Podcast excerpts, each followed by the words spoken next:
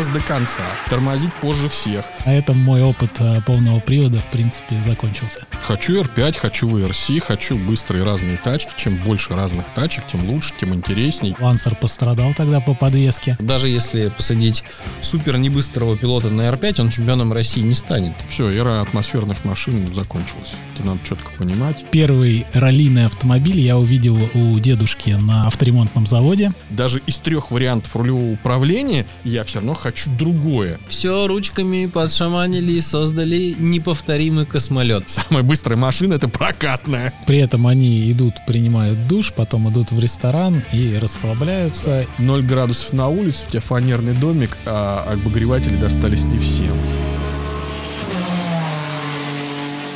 Дорогие друзья, с вами подкаст «Ралли Гид» и его ведущий Артур Мурадян. Сегодня мы будем говорить с спортсменами, выступающими на моноприводе. Один из них Дмитрий Рябов, чемпион России уже 2023 года в классе R3. И Алексей Ковальчук, вице-чемпион России четырех уже кратный, в этом году в том числе в классе R2. Друзья, всем привет! Приветствую! Привет, привет. На самом деле монопривод – это ведь кузница, так сказать, нашей дисциплины, откуда выходят пилоты дальше. И, наверное, первый вопрос к тебе, Дим, как состоявшемуся уже чемпиону. Что дальше? Дальше монопривод.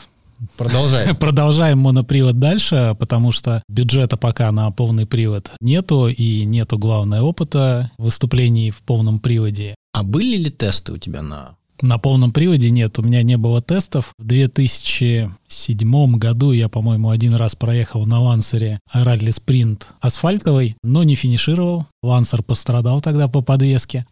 И на этом мой опыт полного привода, в принципе, закончился. Алексей, вопрос к тебе. Ты у нас являешься человеком, который ведет довольно интересный блог я его сам читаю, и мы на СМГ с удовольствием всегда делаем репосты, потому что ты зачастую делаешь нашу работу. И мы тебе за это говорим, во-первых, спасибо от нашего лица, от лица болельщиков. Какие планы на следующий сезон? Ну, во-первых, чтобы СМГ начало доплачивать. Чтобы на полный хватило. Догоним и еще доплатим, да. На прямой вопрос отвечу так. Я знаю, что я ничего не знаю. Чем больше я не знаю, тем больше шансов. Ну, это R2, R3. Да, все упирается в деньги. Мы готовимся. У нас есть три варианта. У нас есть прошлогодняя машина, у нас есть позапрошлогодняя машина, у нас есть наработки по новой машине. Все это едет в R2. А так, ну, знаешь, придет спонсор какой-нибудь, скажет, хотим Но вообще красивую команду. Часы тикают. А до этапа приходит, буквально слушай, неделя. Когда приходит до Кубкового? Нет, уже до чемпионатного. А, чуть больше месяца. ну, не знаю. Не могу ничего сказать определенного. Поэтому, может быть, вообще пропущу. Начало. Да. Ну, это не критично, кстати, при текущем расписании. На самом деле, поверьте мне, я пропустил полсезона, и если бы не Ярослав Федоров с Климом в итоге выползли на выбор в восьмом-десятом месте, я бы все равно был вице-чемпионом, если бы сам не кувыркнулся. А чего хотелось бы? Хотелось бы, да, ездить. Хочу R5. Хочу R5, хочу VRC, хочу быстрые разные тачки. Чем больше разных тачек, тем лучше, тем интереснее. Так же? Или вот все-таки нет, хочу постепенно, скажем так, 50 на 50. 50% за то, что все-таки хочется совершенствоваться в моноприводе, потому что есть понимание, что на заводском моноприводе R3 можно ехать гораздо быстрее, нежели я ехал в этом сезоне. Ну и, конечно, хочется вторые 50% попробовать R5, но, опять же, я понимаю, что нужен большой объем тестов, даже не гонок, а именно тестов, чтобы подготовиться к этому автомобилю, подготовиться и самому, и подготовить и штурмана. Ну, либо брать штурмана Ярослава. Ярослава? Да, легко.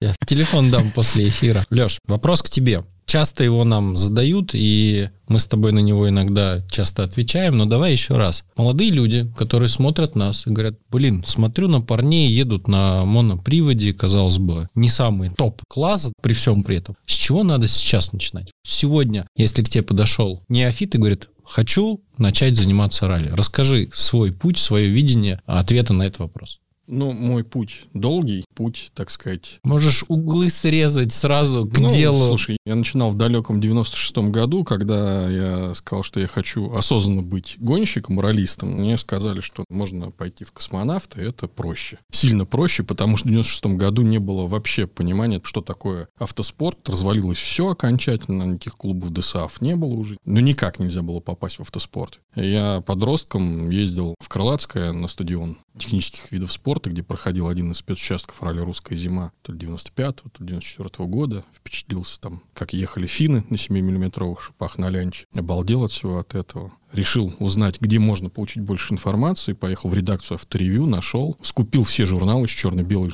журнал авторевью был, только первые выпуски. И на последней странице читал, восхищался вообще, как это классно. Там писали про конструкцию раллийных автомобилей. Ну и осознанно захотел. А дальше мне повезло. Совершенно случайно пересекся с Антоном Захаровым, который приехал в мой двор на ралли. да. На ралли. одного У него, гонщика да, воспитал. да, да. Огромный респект ему, потому что у него большое сердце, большая душа. Он так выслушал меня, не сказал, что я сумасшедший, типа мальчик иди Да, отсюда». друзья, а Антон Захаров, Антон э, Игоревич, да. чемпион, да, Антон И в Игоревич. кольце, и в ралли. Самое главное, великий тренер, который вырастил уже, наверное, целую династию. Просто раллистов и чемпионов. Сейчас и больше кольцевиков. Да, сейчас больше кольцевиков. Ну и что?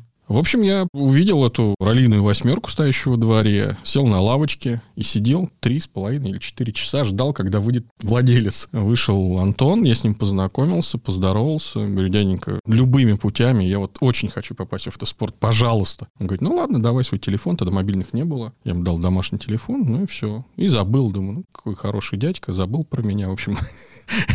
Было бы глупо надеяться. Это было летом, а зимой звонок, мой папа берет трубку, говорит, Леш, тебя. Я говорю, кто? Он говорит, какой-то мужик незнакомый. Я подхожу, он говорит, Алексей, привет, говорит, помнишь, это Антон, вот ты хотел поехать на ралли. Я аж прям чуть не рухнул, там бросил табуретку сразу. Действительно, они собирались на этап чемпионата то ли Москвы, ну, я уж не помню там статус этой гонки. Я говорю, я ничего не умею. Он говорит, не вопрос, говорит, будешь делать все, что умеешь. Протирать стекла, подносить колеса, ключи гаечные. И так я вот с ними съездил, я, конечно, еще больше впечатлился, еще больше захотел. После гонки, после награждения, Антон там заехал в призы, было такое большое семейное собрание, Маша, его супруга, тоже известная в автоспорте. Мама. Мама тоже, ну, главный конструктор НИИШПа.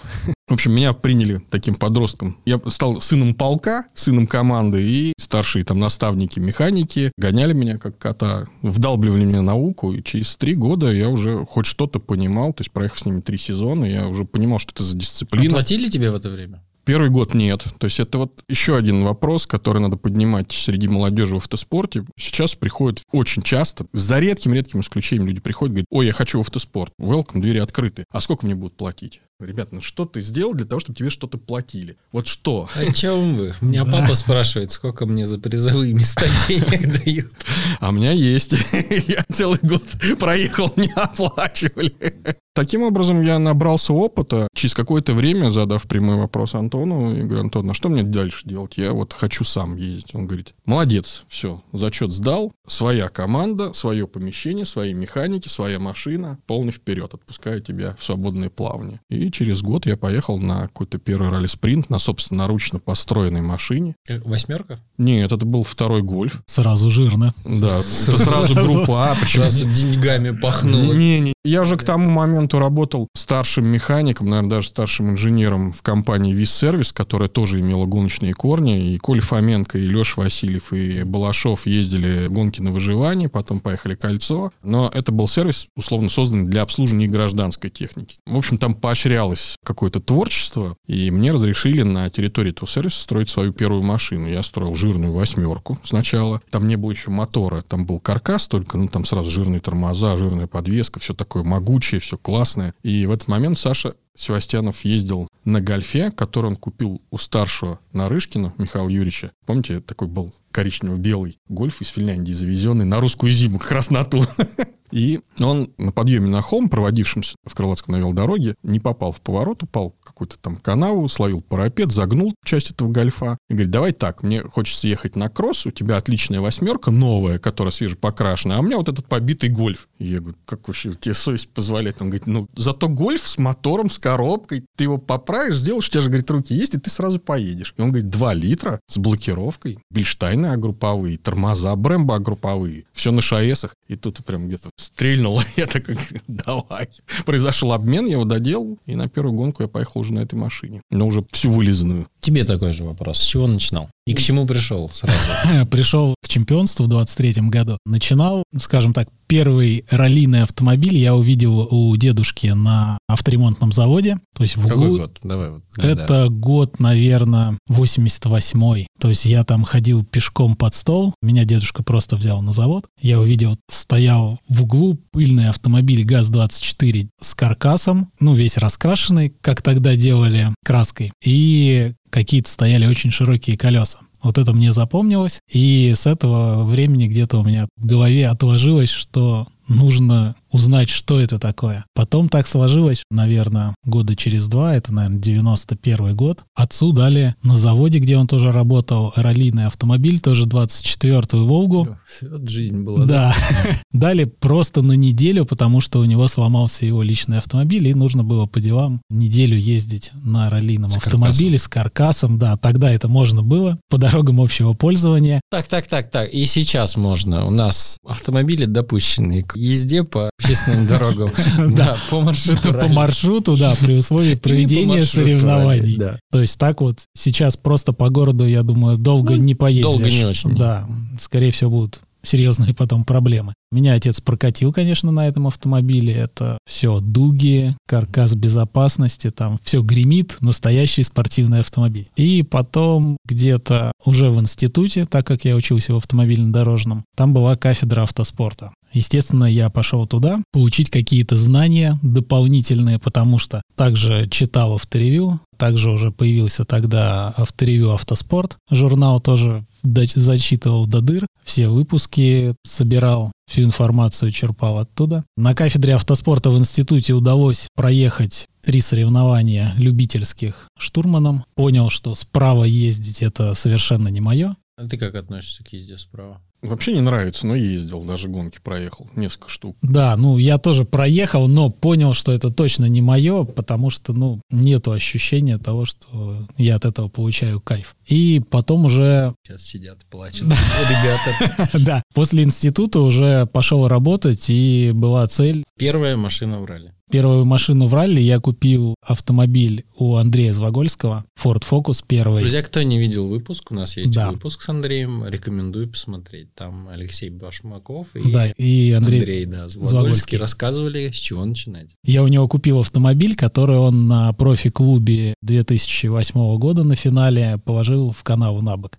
Смотрите, Да. сколько у вас Общего. общего, друзья. Самое интересное, что мы договорились о покупке, и Андрей говорит, ну вот последнее соревнование я промчу, Так нельзя делать. Да, и после Так этого мы делать. договорились о цене, мы договорились все, что я точно покупаю. Я, по-моему, даже внес какие-то деньги Андрею за покупку этого автомобиля. И я поехал, соответственно, смотреть, как выступит Андрей. То ли на первом спецучастке, то ли на втором спецучастке я стоял в середине допа и проехал весь канал автомобиля Ford Focus, который я Моего. как бы уже купил, он до меня не доехал. Да, то есть Андрей там метров через 500-800 упал в канаву, и фокус был поврежден, не фатально, Сам но восстанавливал. часть восстанавливал сам по механике, на покраску отдавал, ребята красили его полностью. Окей, судьба похожая. Да, после этого мы с Андреем начали сотрудничать, и так как Андрей уже имел к этому времени достаточно большой опыт, то мы выезжали вместе на тренировки, и я и у него учился стенограмме в том числе.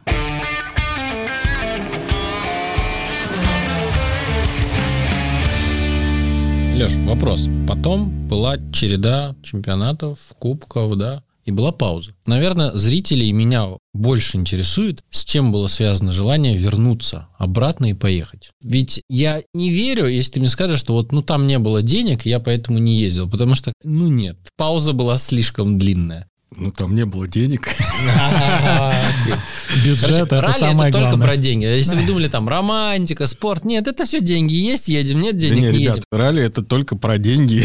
Надо это четко понимать, это очень дорого. Но на самом деле, действительно, у меня сложилось, я не знаю, как у всех, я старался всегда ездить на хороших, синоним, дорогих машинах, которые требуют постоянного обслуживания, да, по-разному складывается у всех. То есть ехать любой ценой, Любой ценой угодно. никогда не ехал. Даже тот гольф самый первый, первая моя гонка была 2001 или 2002 год. Это Московская область. Ралли России, Фастеровская. Помнишь, была аль- альтернативная федерация До 14 автоспорта, когда разругался... спрашивать. Это было для меня первое ралли, то есть я первый раз ехал ралли. Первый раз ехал зимой, я первый раз ехал ночью, это ночная гонка была, это в Серпухове. Штурмана я готовил заранее, он мне помогал год строить эту машину. Мы убрали механический впрыск топлива, приделали электроны, все настроили. Объем 1.8 увеличили до 2 литров, чтобы проходить по классу. Построили кулачковую коробку, привода построили свои, ступицы, групповые рычаги, все на ШАЭСах, балка, регулируемый стабилизатор, бака телевский. То есть, там, ну, прям вот сразу топ. Варной каркас, убрали оттуда болтовой этот старый, облегчили R5. кузов. У нас были станки. R3 больше. Да, ну, прям построили такую машину, которая сразу, когда мы на промежуточней, то есть первая секция, вторая, где-то в 2 часа ночи там промежуточные результаты были, я такой уже вареный, хотел спать, прихожу, смотрю на результаты, было 5 листочков таких формата Табло, А4. да.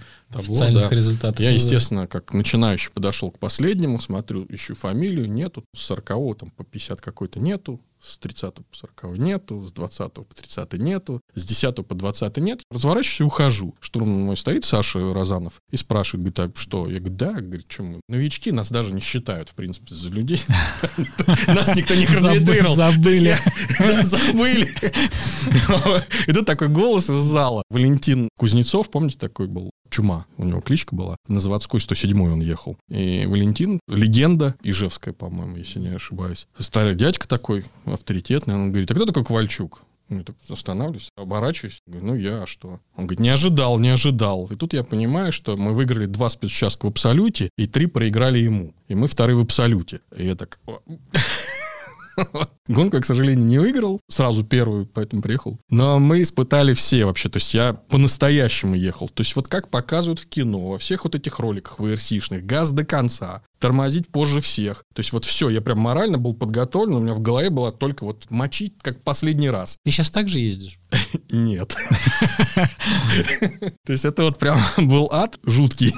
Дим, ты как сейчас едешь? Вот по сравнению с первой гонкой. Да не, понятное дело, что это совершенно два разных подхода, потому что первую гонку я свою отлично помню, это Якима 2009 год, зима. Я ни разу не был в Карелии до того, как у меня появился в конце 2008 года автомобиль с каркасом. Я практически не тренировался на автомобиле с каркасом. И мы поехали со своим знакомым. Конечно, результаты были совершенно печальные, когда мы смотрели, что проигрываем минуту с допа. Но я понял, что нужно расти и развиваться, и главное, что тренироваться. Первую гонку, кстати, мы финишировали. Посидели в сугробе, конечно, на велимяках, но нас вытащили, мы поехали дальше. И дальше уже следующая гонка А вот Светогорск. сейчас, как ты себя оцениваешь, свое мастерство? Ты достиг желаемого результата, казалось бы, чемпион России. Или едешь и чувствуешь, что можно ехать быстрее. Сильно быстрее, да. конечно, чувствую, что можно ехать гораздо быстрее. И главное, что позволяет это делать заводской автомобиль. То есть я понимаю, что если бы это был не заводской автомобиль, то он бы не сдюжил, он бы просто бы развалился. А заводской автомобиль, он все-таки гораздо крепче, его проектировали инженеры с большим огромным опытом, и там все сделано надежно, и на нем можно ехать гораздо быстрее. Ты едешь не на заводском автомобиле, но автомобили почему это? интересные конструкции. Да почему-то я еду не на заводском автомобиле, ну-ка. Ну-ка расскажи про свой автомобиль сейчас текущий, на котором ты проехал сезон. Ну, вообще, вот этот вот Volkswagen Polo R2, мы на него делали национальную homologацию, и как завод, да, надо напомнить зрителям то, что я еду за Академию Ралли. Моя Академия- альма-матер. Да. А Академия Ралли вообще на сегодняшний день это один из производителей гоночной техники, в том числе раллийной. То есть из названия понятно, что это раллийное, так сказать, направление. Была и стала опять. Да, вот благодаря тому, что мы сейчас вот два последних сезона вернулись и едем, кстати говоря, еще один фактор моего возвращения, потому что тесное сотрудничество привело к тому, что я в определенный момент, взвесив все за и против, задал прямой вопрос, сказал, парни, я вижу стеллажи запчастей, я вижу свободные машины, поможете? Они говорят, ну, вообще ты вечно второй, нам не очень интересно. Я говорю, ну, при вашей поддержке. Они говорят, мы же чемпионская команда. Я говорю, вопросов нет, значит, я подтянусь. Она говорит, ну, давай. Таким образом, сначала кубковую машину вот мы построили, установили, приукрасили чуть-чуть, подзарядили. В этом году уже замахнулись на топовую машину. И, конечно, в неудачный момент, потому что проблемы с логистикой, проблемы с запчастями, все сложно. Но именно фактор того, что Академия Ралли фактически это мини-завод, это некий запас комплектующих на складах. Все это сыграло положительно. А у них нет мысли расширить свою программу до двух пилотов? Есть. В общем, в любом случае сейчас строятся две новых машины. Вот у меня уже прям новая приборная доска у нас на складе лежит. Это все, что готово к следующему сезону. Главное в машине это приборная доска. Дорогу осилит идущий, а тачка начинается с приборной доски. Но характеристики машин Пола R2, на которых ты едешь, кардинально отличаются от тех машин, на которых, например, я начинал свой раллийный путь. Да я тебе больше скажу, Это что прям кузов похожий, а все та остальное... кубковая машина, на которой ехал в прошлом году, она уже отличалась от твоей. Да, да, да. Потому что твоя машина, это была именно машина Кубка Пола, где задача была построить моносерию ну, с автомобилем, имеющим максимальный ресурс, так сказать, с уклоном на то, что начинающие пилоты будут учиться пользоваться раллийным автомобилем, то есть там хорошее шасси, легкий автомобиль, монопривод, он дает азы, он дает понимание, но мотор и коробка, они такие как бы максимально серийные и максимально ресурсные и доступные по цене. То есть была идея такова, а когда я уже поехал, у меня уже не было задачи ехать в Кубке Пола. Надо было ехать в чемпионате России, и мы начали сначала простую машину, прокачали условно. Мощность была больше, и коробка была синхронизирована, но передачные числа были такие только у меня. Самый короткий ряд, которым был доступен. По подвеске мы поработали, по тормозам поработали, чуть-чуть облегчили кузов. В прошлом сезоне было очевидно недостаточно, чтобы как-то вот вообще пытаться достать лидеров. А в этом году я уже поехал на новой машине, Ну так она способна будет достать лидеров, которые поедут на таких же теперь машинах? Вопрос не в этом, вопрос, наверное, во мне. Наверное, мой опыт даже чуть мешает ехать быстро, потому что я уже, знаешь, такой... Многое видел. Да, хочется везде соломки подстелить. Паш Щербаков, молодой парень, талантливый, классный пилот, но он еще ничего не видел. Он на такой же машине, как у меня, возможно, даже в каких-то моментах машина чуть попроще, чем у меня, едет гораздо быстрее. Потому что он воспринимает автомобиль как вот данное. Как ты в свои первые гонки на гольфе. Да, да, всего. да, да. Вот меня посади сейчас на R5, я выйду через две гонки, меня спросят, ну как? Я скажу, да вообще огонь, вообще просто. А что, не хочешь изменить? Да нет, она такая, как должна быть. На моноприводе, который я уже вдоль и поперек попробовал, все, у этого полика есть нюансы по тормозам. Я знаю, что мне надо по подвеске. Я чувствую, где мне надо верхушечку по мотору добавить. Передаточные числа имеют слишком большие дырки между передачами. Тут, тут настройки блокировки. Даже из трех вариантов рулевого управления я все равно хочу другое, которого еще ни у кого нет, но оно вот будет в новой машине.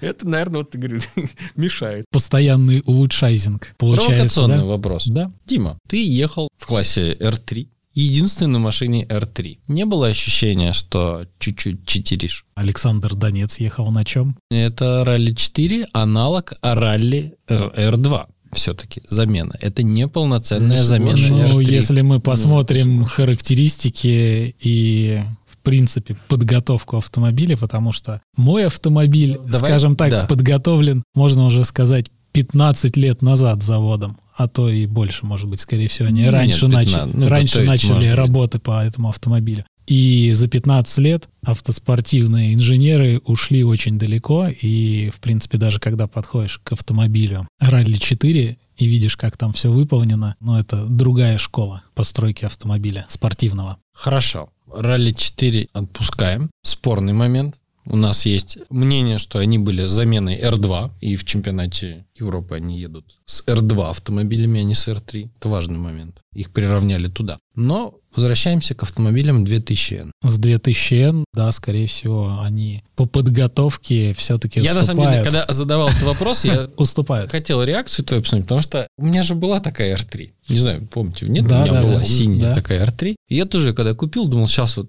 один умный поеду на R3, а оказалось, что как бы это так не работает в автоспорте. Только машины недостаточно. Увы, нет. Странно. К сожалению, прокладка... Очень вот странно. Машину купил, ехать не купил. Эта тревожная прокладка между рулем и сиденьем, она... Ошибается. От нее зависит, оказывается, все, потому что даже если посадить супер небыстрого пилота на R5, он чемпионом России не станет. И наоборот. Машина важна, уверенность, наверное, уверенность. А вот Ну, завод уверенность дает в себе и в машине. и в машине, и в команде. Уверенность вообще в принципе Да. в, авто- в любом спорте нужна. Если Да, ты и не в уверен, как бы не надо. в А своем. в бюджете нет. Да бросьте вы. Автоспорт доступен всем.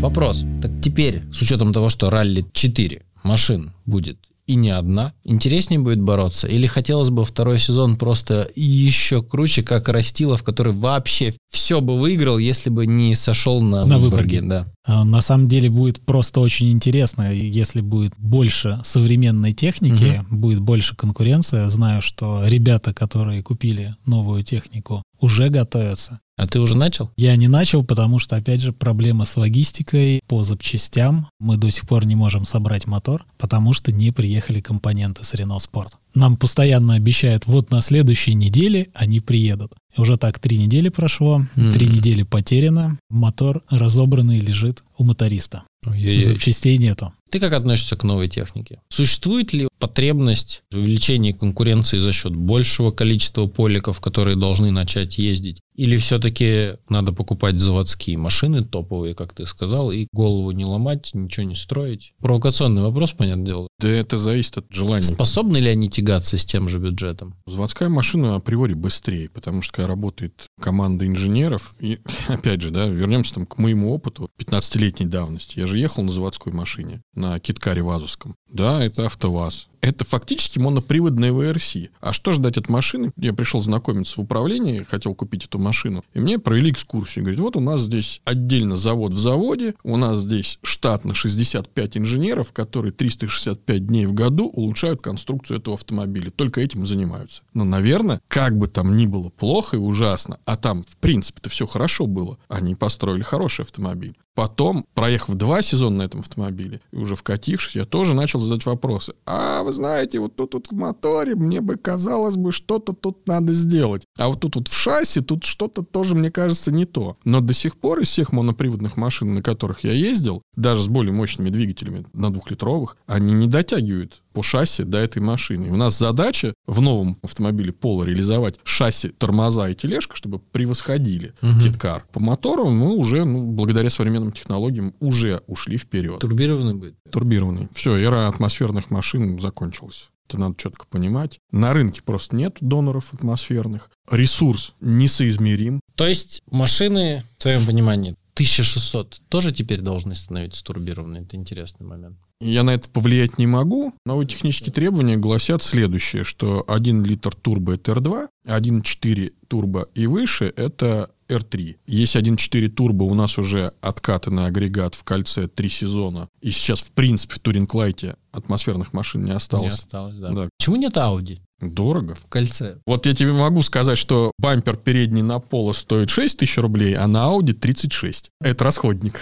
Да, это расходник. А если мы коснемся фар, дверей, Это совсем прям дорого. то сразу будет очень больно. Мы обсуждали с командой, и я уже, в принципе, принял решение. Вы хотите сказать, в кольце это не расходник. Там ездят джентльмены, которые не соприкасаются. Сравнить бюджеты кольца и ралли, это просто А ну-ка сравни. Да, пожалуйста, на один уикенд люди на шины тратят миллион рублей в R2, в Туринг-Лайте. Назови мне хоть одного пилота, который на одну гонку в R2 потратил миллион рублей на шины. Это даже Нет. рядом не стоит. Я не могу такого назвать. Не, ну сейчас зимой может Зимой. быть при текущих-то ценах. Ты зимой шины 50 не изнашиваешь. Тебе на зиму, ну, максимум два комплекта надо. Даже если они будут стоить 100 тысяч за шину, это 800 тысяч за два комплекта. Все равно не дотягиваем. Нет, кольцо, там все понятно, да, то есть это просто другой вид спорта на закрытом треке, где можно все увешать камерами, вести прямой эфир, получать медийную картинку высшей пробы. В этом смысле нас, конечно, притесняют, я так считаю. Хотя ралли лучше. Однозначно. Ты не один так считаешь. Мне задают прямой вопрос. Поедешь в кольцо, и спонсоров могут найти. Я говорю, ну, мне скучно, ребят. Я ездил, мне реально скучно. И к тому же кольцо, кольцо рознь. Живьем смотрел несколько этапов ДТМ на Moscow Raceway. Смотрел там ВЛН на Нордшляйфе. Ну, это прям разница космос. Когда сам едешь... Ну, это Не прям- то.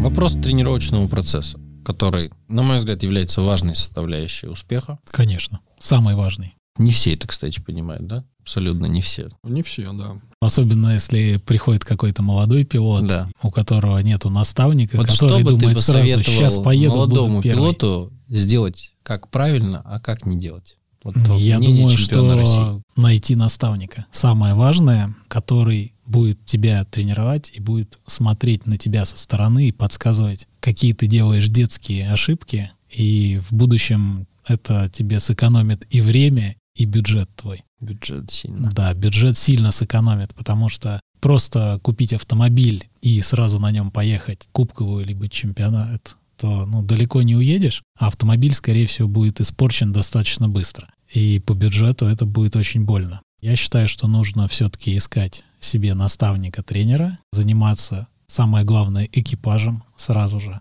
вместе со штурманом, и штурман должен 100% доверять, но вам должно быть в экипаже комфортно, и вы должны друг друга понимать. И только вот так можно достичь результата. Сколько тестов надо проехать, прежде чем быть готовой к чемпионатной гонке тебе? Перед сезоном 24 или, ну, думаю, что дня 4 очень плотных тестов нужно проехать. А стенограммные ты уделяешь? Стенограммные уделяю, но, скажем так, мало я уделяю тренировочному процессу. Заучечка имеет место быть? Нет, заучечка это понятно, карельские псковские гонки, да. Но в этом году первый раз была гонка. Асбест. Асбест У у, меня, был, да. да. Первый раз у меня был Суворов. Кто-то там ездил его в 22 году, когда она такая Кто-то была. даже его выиграл. Была в статусе подготовительного этапа, поэтому все-таки по незнакомым дорогам тоже есть опыт быстро ехать. Твой тренировочный процесс, когда ты уже такой матерый волк, скажем так, с огромным багажом, чувствуешь, что не хватает тренировочек? Или да нормально, я готов? Я вообще всегда говорил, что гонка — это экзамен. Все происходит на тестах. Настройка машины, раскатка, работа экипажем — все это тесты. И у меня основной бюджет — это тесты. Гонка — это вот прям вот в моем понимании приехал, поставил новые колеса, проехал 150 гоночных километров, загнал машину на мойку, помыл, обслужил, все. Дело сделано. Сдал, не сдал, там уже другой вопрос. А тесты, да, это весь бюджет, все время, это все там. Самый дорогой ресурс — это время. Можно упростить тесты на бэушных колесах, сделать Ну, с использованными агрегатами, Да, да, конечно. да. Но время — это самый дорогой ресурс. Где найти вот те прекрасные, условно, 30 дней тестов в году, чтобы прям. Мечта, я думаю. Ты? Сразу бюджет там в голове. Мой перерыв как раз я занимался чем? Я ездил в любительские гонки и работал с молодежью. Я не тренер, да, я сразу говорю, что мне это неинтересно, но за советом обращаются, я сажусь в машину, подсказываю, рассказываю, показываю. Это дало мне возможность даже в перерыве иметь приличный накат, даже больше, чем когда я поехал в чемпионат. Но километры не те, качество у них не то. Не то. ну, конечно, Когда самому едешь надо- с чемпионами, там сразу ты чуть-чуть там выдохнул, и все, раз пару секунд получил. Есть ли у тебя сейчас тренер? Тренера нет. У меня были тренера, да, и прям целенаправленно. Самый первый мой наставник, это, естественно, Антон Игоревич, который прям базу заложил. Потом Сергей Житков очень много мне дал. Вот скорость появилась, когда я начал с Серегой ездить в одной команде. Была такая команда JK Rally Project, Житков, Ковальчук, раллийный проект. Это 2004-2003 год, если Мгм. я правильно помню. Мы как раз на гольфах ездили. И всю нашу инициативу как раз раллийный комитет. И они все это зарубили, потому что когда я выиграл в 2004 году чемпионат, Серега тогда уже ехал на четырехдроссельном моторе, и планировалась разработка секвенталок на наши машины. То есть это 230-240 сил на секвенталке с независимой подвеской, в том числе сзади. Ну, то есть я конкретно день туда вложил и времени, чтобы все это построить. И два киткара в 2005 году должны были поехать. В октябре месяце или в ноябре, когда уже были подготовлены чертежи, документация, мне сказали, все, Киткары в Р-11 не поедут. Это Мгм. национальный класс, нечего кошмарить молодежь. Всех. Да. Я расстроился, махнул рукой. Было и было. Пришел, вот купил киткар заводской, поехал в А6. Потому что я очень хотел на, прям на крутой машине поехать, на заводской. Да, тренером вот тогда Сережа Житков выступил. Я ему помогал технически, он мне помогал. Ну, а сейчас? Сейчас, Сам себе тренер? да, как-то вот сложилось так, что после этого, наверное, после этой работы, как Серега Житкова, был накат хороший до 2008 года. Я уже писал дорогу. Например, Выборг в 2007 году я последний раз ехал. Или в 2008, когда был Выборг, я не помню. Я писал вообще с одного прохода. То есть мне уже ну, настолько был вкат. Видение дороги было такое, что уже не делал ошибок. А сейчас, да, надо раскатываться уже. Сейчас я бы сказал, что мне нужен не тренер, а инженер-аналитик, к которому я бы пришел с проблемой, мы бы всю эту проблему разобрали, он бы сказал, вот здесь, вот здесь, вот здесь. Информация все бы следовала от меня. Тренер вряд ли бы мне уже что-то дал. У тебя тренер есть сейчас? Начнем с самого начала. Давай, поехали. В 2009 году я сотрудничал, ну мы и сейчас до сих пор сотрудничаем и хорошо дружим и общаемся с Андреем Звогольским. В 2009 году я тренировался с ним, мы выезжали и на зимние тренировки, и по стенограмме работали, и летние тренировки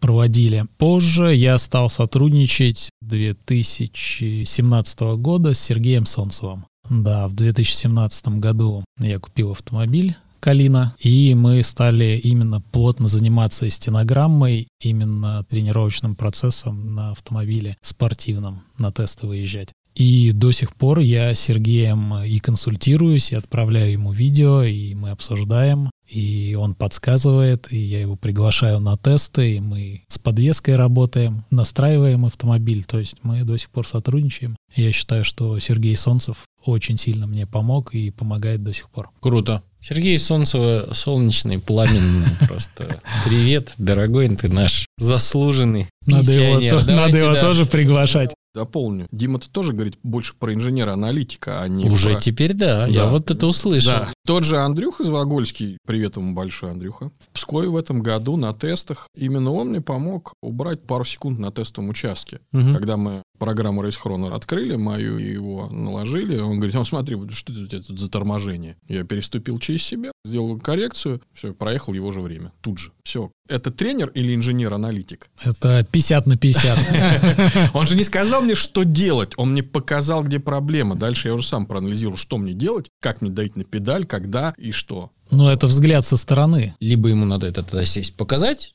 либо как вы поделиться телеметрией. Ну да. В нашем виде спорта все-таки принято, что если ты подойдешь к любому человеку, который стартует в нашем ралли и задашь вопрос, то, скорее всего, тебе ответят. Это не кольцо, где тебя развернут. И отправят. кольце я когда ехал, причем вот команда сидит в РЦ, там вот так ложились на экран, чтобы, не дай бог, там я вот эти вот эти графики, которых миллион. И ралли, да, когда ты стоишь перед последней секцией и грустишь, к тебе подходят твои товарищи по каналу, да, и говорят, что грустишь? Я говорю, ну что-то колес не осталось. Так у нас есть, давай комплект Да, тебе дадим, подкинем. потом отдашь. Да, да. Совсем другая Да, история. да. Поэтому ралли, а не кольцо. Да. Это еще одна, кстати, причина. Там, может быть, и деньги. Да там такой список уже за это количество подкастов, что я еще не понимаю, как люди в остальных дисциплинах не стоят в очередь. с Просто, мне кажется, типа. кольцевики не смотрят подкасты. Просто телеграм-подкаст про ралли для кольцевиков. Отдельный выпуск. да, там 15-минутный, типа.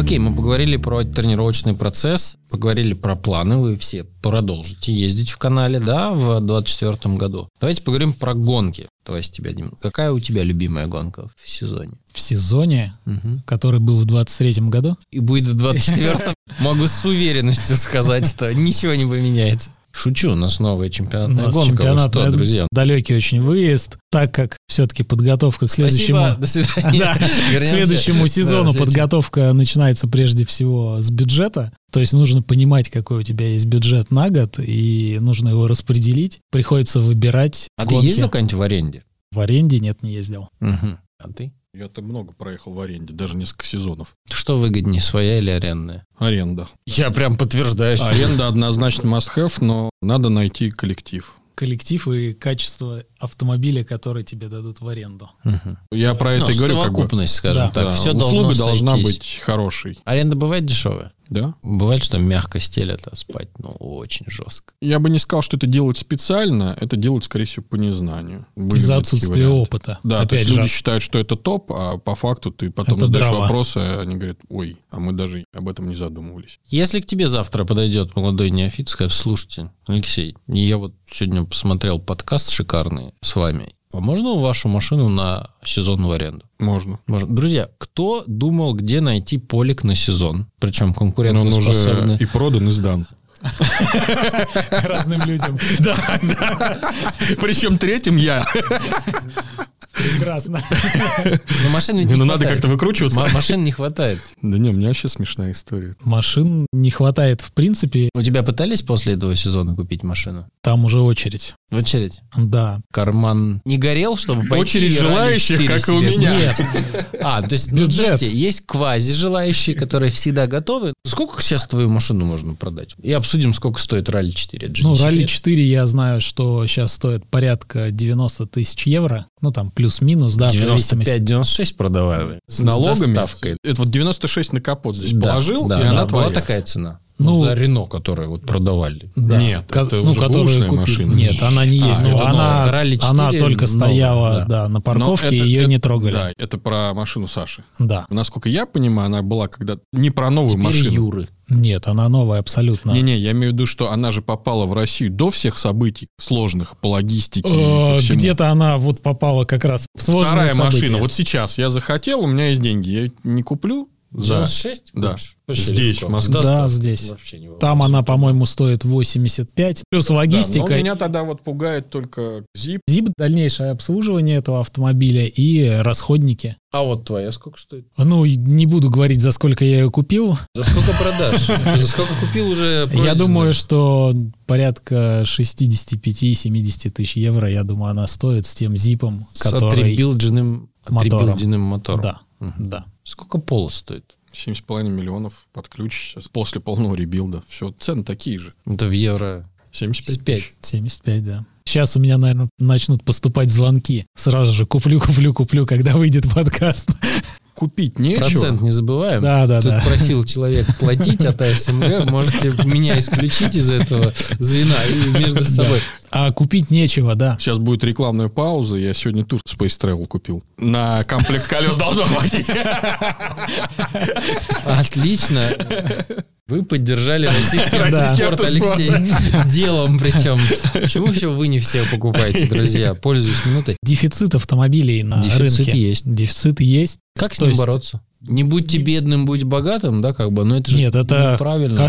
Хороший, конечно, слоган, но не всегда он работает. Я считаю, что все-таки должны быть классы более доступные автомобилей. Либо это должны быть монокубки, но опять же монокубок, чтобы организовать, это должно быть заинтересован завод. Наш завод есть только Есть АвтоВАЗ. специалист тут по монокубкам. Не, ну, Сейчас он Да. скажет, вообще это хорошая идея или нет? Хорошая. Почему сейчас Должен нету? быть инвестор сначала. инвестор. То есть на них нельзя заработать? На монокубке можно. Как? При наличии инвестора. Нет. А па па па па Не-не-не. Тут вопрос в том, что ты же предлагаешь услугу, услуга имеет какую-то маржу, естественно. Но для того, чтобы все это осуществить, сначала должен быть инвестор, который вложит деньги в постройку этих машин, в Вот он их организацию отбить может, я перефразирую Может. вопрос. Я вот, поскольку знаю Академию ралли, могу сказать, что те годы, которые в Кубке Пола были 2013, 2014, 2015, это успешная бизнес-модель. И я думаю, что Михаил Владимирович доволен результатом. Ну, мне так кажется. Доволен, наверное, вряд ли, но Доволен. да. То, что это была крутая не принес штука, я минус. не буду Нет, спорить. это мы вообще Ну, не давайте обсуждаем. считать, это мы же считаем интересно. не только те дивиденды, которые можно посчитать звяканием монет. Морально еще. Моральный прошло уже больше 10 лет, как кубок не существует, а про него все еще говорят. Да. Был кубок Лады, был кубок Рено Логан, про них же не говорят. Ну, как говоря. Ну, Кубок Рено Я про Рено Логан слышал очень много хорошо. Чем, кстати, он отличался принципиально от Пола? Машины слабые. Вот это прям то, что я Василию Прутковскому всегда говорил. Может быть, это для меня, поскольку я уже имел опыт и готов был ехать на гораздо более быстрой машине, мне было скучновато. Борьба, конечно, при этом была прям не на жизнь, а на смерть. Ярослав имеет любовь ко мне. Ярослава здесь нет. Слава богу. Так что можно как есть. Что за любовь? Ну-ка. Известная история, когда монокубок, и у тебя машины все принципиально одинаковые, при этом еще надо сделать сноску, что кубок Логана это самый слабый монокубок вообще, который, ну, мне известен. Был, да. Да, это 100 Мне лошадиных- удалось прокатиться на такой машине. Я до сих пор не понял, как ее раллийной кто-то умудрился назвать. А как тебе результат седьмой, по-моему, в абсолюте я был на золотых куполах при старте 65 экипажей и 20 полноприводных машин. Так мы же обсуждали, дело же не в мощности. Но, понимаешь, и при этом там были гораздо более быстрые парни. Но вот я страдал тем, что, очевидно, да, мощность и вес — это, наверное, ключевые показатели для гоночного автомобиля. И когда у тебя одинаковая, бесконечно малая 100 лошадиных сил, а при этом разница в весе 100 килограмм в экипаже, ну, глупо ожидать каких-то результатов. То есть, ну, у меня были прям смешные истории. Мы Леху Игнатова победить смогли только тогда, вот с Яриком, когда они ехали, только на Экипаж финале. Пушинка был. Да, в Туапсе на горных вершинах, когда мы просто сломя голову неслись вниз по этому Шисхари с перевал этот. и избыточный вес экипажа дождь, помо- вниз, помогал разгонять автомобиль. камни. И мы выкинули просто все. То есть я чувствовал, и это секундомер подтверждал, перенос запаски из багажника, вот он же седан, Мгм. в багажнике запаска 14-дюймовая лежала. И мы на сервисе между секциями сходили в автотему, купили стяжки для запаски, перенесли, поставили вертикально к кресту каркаса. Две десятых секунды с километра. Это вот прям вот реальная заруба, мы настолько вот рубились. Отвечая на заданный вопрос, разница-то в чем принципиальная ее не было? Просто время прошло, пришел Пола. Потом Пола ушел, пришла Калина. Кубок Пола был больше... Медийная поддержка была Да, больше. Почему ты не ехал на Кубке Пола? Я тогда зарабатывал деньги. В тот период я ездил одну, две, три гонки в сезон, какие-то локальные в северо-западе и все. То есть полный чемпионат кубок я не ехал. Фактически Михаил Владимирович и его команда Академии Ралли взяли тогда на себя работу СМГ за 10 лет до создания СМГ. Но на самом деле это так. Почему я в 2008 году перестал ездить? Мне просто нечего было сказать моим спонсорам, когда меня спрашивали, Леш, вот сезон ты проехал, ты молодец, ты медаль получил, ты выиграл столько-то гонок, ты нам принес столько-то фотографий. А когда нас покажут по телевизору или в журнале или еще где-то, нам же это важно, чтобы про нас узнали большие массы. Узнали, увидели. Да, а мне нечего было сказать. И сколько я не бился тогда с комитетом ралли, мне говорили, ты ничего не понимаешь, ездишь, и слава богу. Ну, спасибо. И я так прекратил ездить. Ни разу такого там не слышал. Вот не поверишь. Редко так бываешь. Тогда еще был такой форум ралли-зона. Ох, какие мы там баталии устраивали. Меня прям там в черный список заносили периодически за критику. Но тем не менее, у вас не сложилось ощущение, что наши чуть более опытные коллеги-спортсмены предвзято относятся ко всяким монокубкам? Я это просто наблюдал на ладе. Все так ходят, ну и на пол такие, ну да, что-то, не, поеду на своей восьмерке, плевать, буду бороться там сам с собой, но не поеду на подготовленной команды. Ведь дефицит пилотов, особенно последние годы Пола Капа, был очень острый. Я его сам наблюдал. Не хотел там. Растилов неожиданно пришел, человек, который поехал. Все остальные такие, да что-то как-то не, будем на своих. С чем связан вообще скепсис доступностью? Тебе говорят, вот тебе машина, вот тебе бюджет дешевый, дешевле не найти. И это правда было. Я думаю, что в сознании проблема. Каждый пилот думает, что ему дешевле будет ехать на своем автомобиле. Возможно, это дешевле, но по факту это, скорее всего, не так. Это первое. А второе, наверное, то, что это его автомобиль, греет душу пилоту, и что на нем никто не ездит. Это заблуждение, но тем не менее, скорее всего, имеет место быть, потому что Volkswagen Polo, я так понимаю, какой достался автомобиль, на том и едешь. Да вот в том-то дело, что они все абсолютно одинаковые были. Я слышал, что не совсем они были одинаковые. Вот эта разница, это очень важный момент, будет влиять на твой результат. Там ехал максимум два пилота. Это был Алексей Лукьянюк и Алексей Игнатов. Ну, Богомолов может быть, но, честно скажу, нет, потому что для них могла влиять меня, и еще два десятка таких же неофитов, да плевать было. Да, вот опять же, там из своей истории, я в Кубке Volkswagen Polo проехал одну гонку, она для меня завершилась не очень удачно техническим сходом. Тот самый редкий случай, когда такое произошло. В категории R1 я на такой же машине выступал еще, когда Миша Скрипников ехал. И мы в Пенот просто вот на кубковом Volkswagen, который все на него так смотрели, еще косились какую-то новую игрушку. Сразу там навязали борьбу, и Миша еле-еле от нас удрал. Мы-то вторыми приехали. На очень жирной Сандере. Да, на очень жирный Сандера. Которая да. прям была... Все ручками подшаманили, создали неповторимый космолет. По поводу Диминых слов, с одной стороны, соглашусь, это в голове, это сознание. И плюс еще один момент. Многие же, кто участвует в ралли, они имеют свои гоночные команды уже, пусть маленький, да, какой-то гараж, какая-то мастерская, еще что-то, на базе чего они строят свой автомобиль. А с другой стороны, не соглашусь по одной простой причине, что лично для меня ехать на чужой машине проще. Свою жалко. Самая быстрая машина — это прокатная. Ого. Так, ну, на ознакомлении соглашусь. А чинить, я тебе могу сказать, что какая разница? Своя, не своя, но ты дал бампером в брустер. Вот ты купил себе бампер или ты купил на прокатную машину. У тебя даже голова еще не болит, что тебе не надо его лично прикручивать, потом приезжать в команде. Сознание надо менять просто. То есть у нас есть у проблема пилота. с сознанием. Да с сознанием всегда проблема. Почему у нас что-то дорогое и крутое? Видимо, может быть, это какие-то пережитки нашего прошлого, социалистического, когда все привыкли не выделяться, не делать что-то такое, не позволять себе что-то больше, чем остальные, еще что-то. Наверное, может быть, в этом дело. Ничего плохого в аренде автомобиля нет опять же, гражданское использование автомобиля. Я много путешествую. Мне в какой-то момент, видимо, с возрастом уже надоело гонять свою машину куда-нибудь в Европу, путешествовать на своей машине только потому, что она моя, я в ней уверен и всякое такое. Все, билет, самолет, вышел в аэропорту, аренда машины и поехал на этой машине. Я, кстати, в этом плане своим тоже, друзья, поделюсь опытом. Машина ознакомления. Есть целая когорта людей, и меня в нее, конечно, Ярослав тоже затаскивает. Я мне свою, ну, не то что жалко, мне так влом куда-то на ней ехать, что-то куда-то доезжать, следить. А если это еще какая-нибудь, не дай бог, будет с сотым топливом? Да-да-да. Прокат, наше все. Друзья, если вы думаете, на чем знакомиться? Каршеринг. Прокат, каршеринг, да. Каршеринг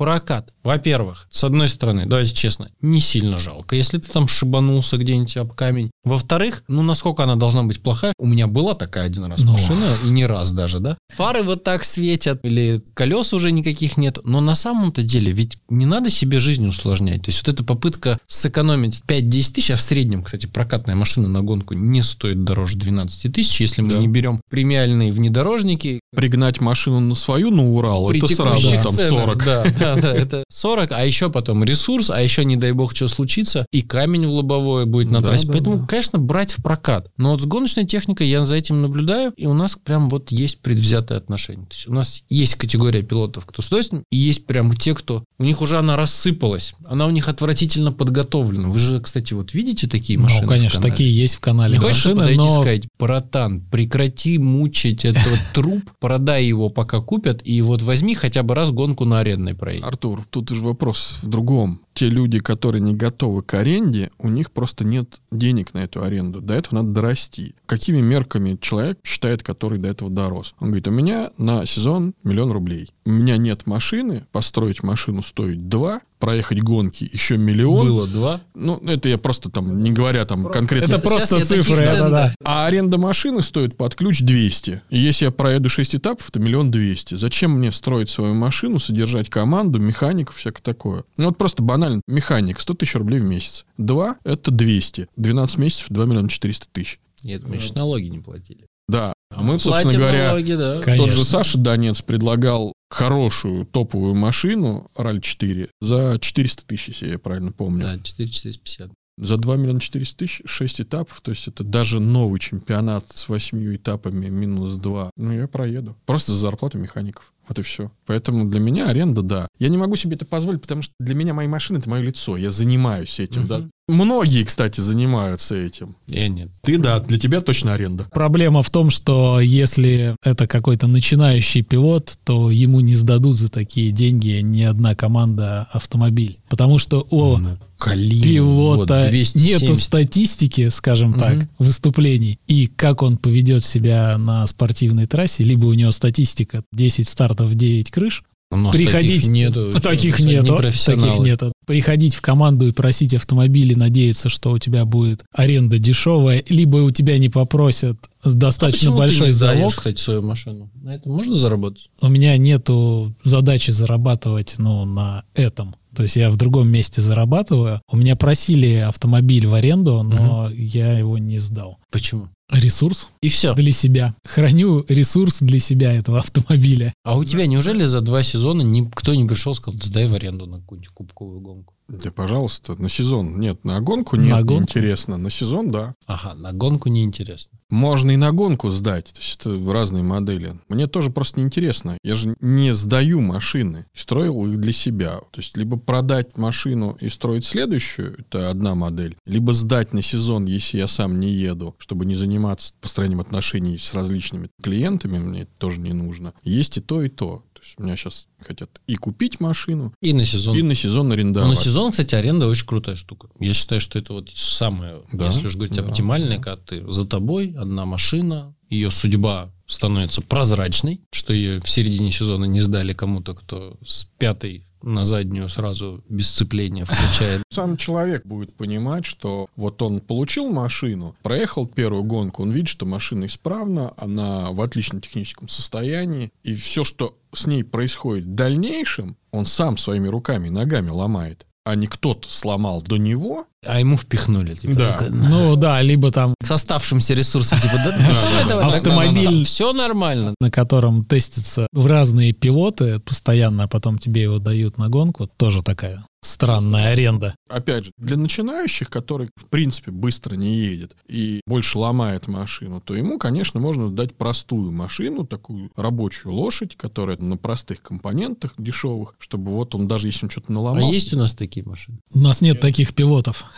Все сразу хотят R5. Да нет, есть. Ну, я так образно. Я не поеду Да. на каком-то слабом автомобиле арендном, я сразу хочу самый Но мощный Ну, это мы говорим монопривод. про действующих участников Да. чемпионата, а я говорю про тех, Вот кто... кто задумался. Знаете, у нас большое количество людей гоняет спринты. и Они все, Да. конечно, ходят на нас так издалека поглядывают. Говорят, что-то там серьезное, наверное, у них происходит. И вот мы, как промотор, например, видим своей целью большой, чтобы ребята сказали, ребята, у нас не так страшно, как вам кажется, приходите. У нас не страшно, но у нас бюджет другой. На ралли-спринт выехать. Не ну-ка, ну-ка, согласен. ну-ка, ну-ка. Ну, вот какой-нибудь ралли-спринт паргового кросс выехать. 10-15 тысяч рублей. Сколько выехать а как на вы вот кубковую все эти считаете? Вот я тоже иногда слышал, у нас были ребята, пошла реклама Изольды, сидели мы тут, они про бюджет рассказывают, 70, 80, 90, 100 тысяч. Я считаю, думаю, ребята, а время вы свое вообще перестали считать? А ресурс, который вот он дальше, и результат которого могло бы быть, если бы вы эти деньги... На самом деле, мне кажется, за 15 тысяч это Парглова точно, наверное, нет. Да почему без каркаса на стандартной резине? Кувыркнуться. Не, ну, то, что без Нет, каркаса они вообще лучше никуда не выезжать. Они считают расходы свои по Фактические факту, расходы, да. Да. И при этом не все. Они забывают, опять же, свое время. Кушал, пил, Да. жил, спал. Жил, спал. Да. Они считают, условно, билет на трассу, да, вот три часа мне стоит по 5 тысяч рублей в час, 15 тысяч, все, бюджет. А колеса у меня позапрошлогодние, а вот если он поймет, что ему надо будет выигрывать, потому что кто-то на свежих колесах от него отъезжает, он сейчас посмотрит, залезет на вид, увидит, что одно колесо стоит 20 тысяч, на 4 множам это 80, плюс 15, это уже 100. Это не 15 тысяч рублей. Поэтому они считают фактические расходы. Они не закладывают. А когда ты приходишь, либо у тебя есть твои деньги, Мгм. ты планируешь что-то, либо ты получаешь у партнера, у спонсора эти деньги, ты планируешь. Ты ожидаешь какого-то результата, что мне нужно проехать столько-то этапов. Туда включена логистика, работа механиков, время, питание, проживание, стартовые взносы, rebuild машины, новые шины, топливо, всякое такое. И такой раз то, что тебе казалось 15 тысяч, вдруг превращается в 150, в 300 на этап,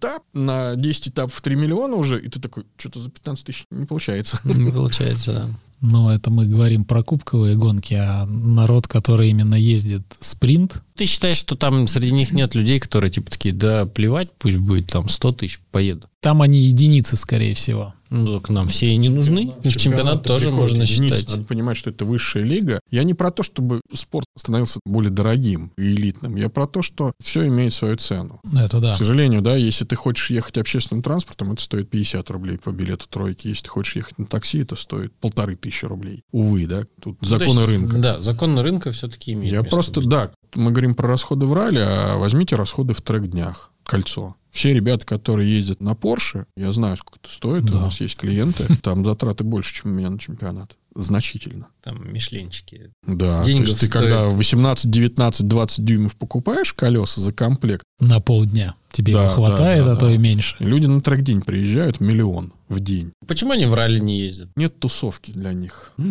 Что надо сделать? Знаешь, надо создать вот тусовку. Именно тусовку. Я тебе больше скажу, почему я сейчас еду. Для меня это хобби стало. То есть, если раньше это была мечта, это была цель жизни и какое-то, ну, прям мое внутреннее ощущение, я гонщик, я пилот, я ролист, вот это все мое, то потом я понял, что жизнь, она не однообразна, и это просто стало моим хобби, без которого мне скучно. Вот мне классно промчать гонку. Я понимаю, что это в моем бюджете, я могу себе это позволить, я еду. Они потом сидят, обсуждают, как они на Porsche, на Moscow Raceway или на Сочи Автодром, вот тут вот в том повороте, вот так вот, а у меня давление такое было, а он читер, у него какой-то чип там стоял, а у этого выпуск нестандартный, а тут организаторы проморгали. Они сидят, это обсуждают, у них чаты большие. При этом они идут, принимают душ, потом идут в ресторан и расслабляются. Ну, а Да. мы тоже в И душ это ходим, и тоже в ресторан идем, расслабляемся. Ну и что? Да, вот еще есть такая дисциплина ралли-рейда, я там ездил. Там вообще ты шахтер. Надо надо понимать, что как бы ралли, по сравнению с ралли-рейдами, ты тут просто белый воротничок в чистом комбинезончике, там Ну, всякое не такое. знаю, на шелковом пути-то бивак, я слышал, Тоже совсем хороший. ни разу палатка а СМГ. Там и оперольчик наливают. Ну, Даже есть специальный специалист, это который шелковом опероль пути. Я тебя могу запер. пригласить куда-нибудь на Арчиду, где 0 градусов на улице, у тебя фанерный домик, а обогреватели достались не всем. А с утра на завтрак каша, которую пластиковой ложкой ты отскребаешь от пластиковой тарелки. Ну, Я ралли-рейд, кстати, с удовольствием проехал. Я прям жду, когда я созрею, как ягодка. Рекомендую начинать с зимы. Спасибо.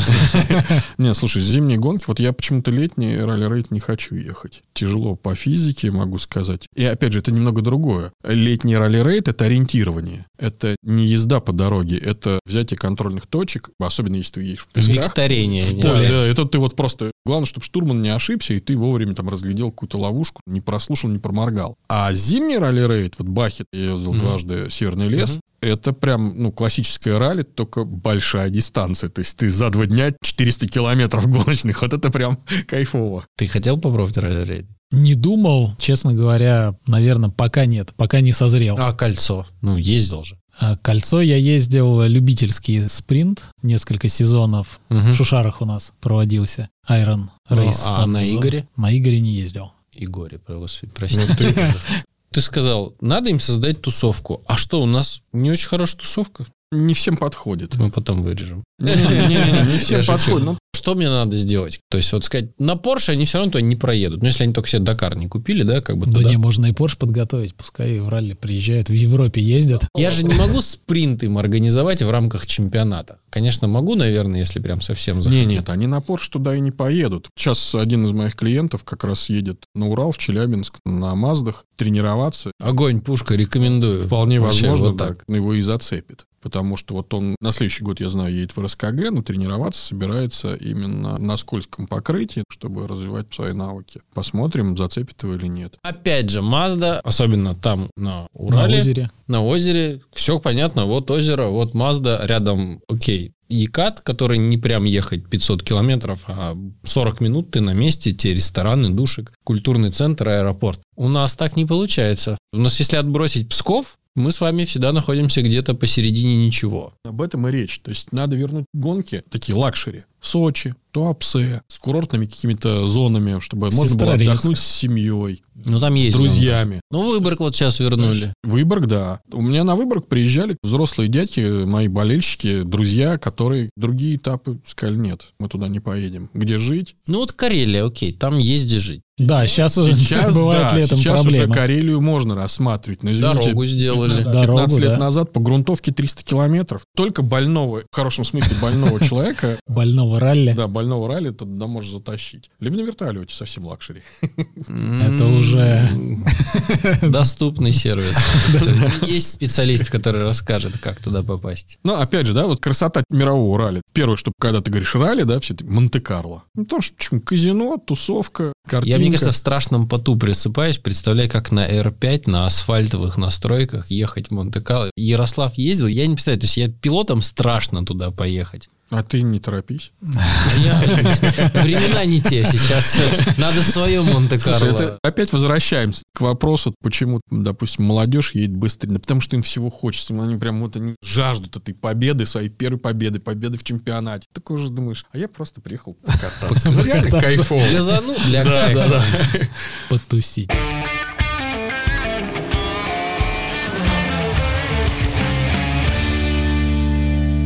Как вы относитесь к спортивному режиму во время соревнований? Строго, не строго, или можно и душой отдохнуть, и телом, и спортом заняться? Ты имеешь в виду как физкультурника в смысле Да. персонально? Не пить за неделю, соблюдать режим, во время гонки ни капли спиртного, спать ложимся по режиму, или как бы сейчас уже так, типа, на легком Скажу тебе самоудовольствии. больше. После этих двух сезонов я так намучился. У меня вся семья живет теперь по расписанию и по режиму.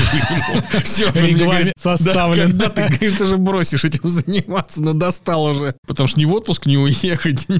Я не могу себе позволить упасть с мотоцикла, потому что через две недели гонка. Я не могу позволить себе это, потому что через две Ну, недели есть гонка. вы соблюдаете? Да, Да. да. Самая жесть это там режим. Режим сна, отдыха. Выкидываются какие-то привычные питание, вещи да. из жизни. То есть кофе, все, никакого кофе, ноль. Zero. Серьезно? Абсолютно. Кофе не пьешь во время гонки? Вообще ноль. Две недели, там неделя до гонки. Да ладно. Я тоже.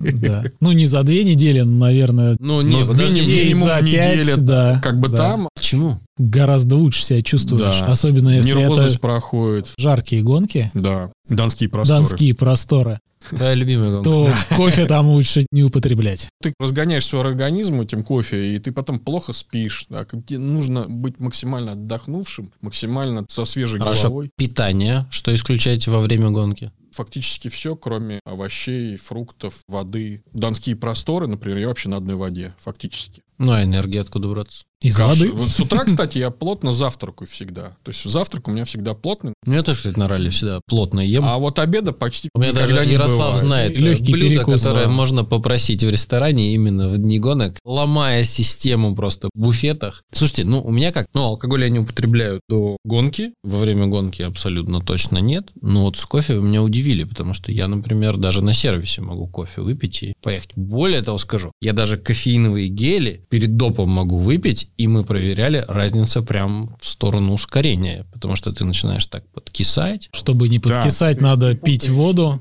Я понял. Одно дело, Лонг. тебе нужно, да, прям в моменте максимальную энергию получить. Я могу так сделать, допустим, на финальную секцию, когда выбор два последних супердопа таких тяжелых на физуху, на концентрацию. Вот это подходит. Но если ты сделал до, прям на первой секции, и ко второй у тебя уже отпустило, и ты уже весь прокис, Мгм. то ты только хуже сделаешь. Это мое личное мнение. Вот на меня это так действует. А по питанию? Ну-ка. Питание, скажем так, умеренное, не борщишь А штурман едой. то же самое? Или вы к штурманам по лайтове А штурман Я Андрюху Он- гоняю. То есть он реально испытывает дискомфорт, потому что какие-то мы клубные гонки с TI клуба ездили, когда я понимал, что я могу, не обращая внимания ни на что, ехать первым в моноприводе. Мгм. Ну, я позволял себе не соблюдать диету и всякое такое. Как раз вот тогда режима не было. Как только мы поехали в чемпионат, у меня прям сразу жестко раз. Он так еще удивился, говорит, а что? Я говорю, все, Андрюх. Мгм. Я говорю, ты пьешь последнее свое пиво Мгм. в этой жизни. Завтра мы едем в гонку.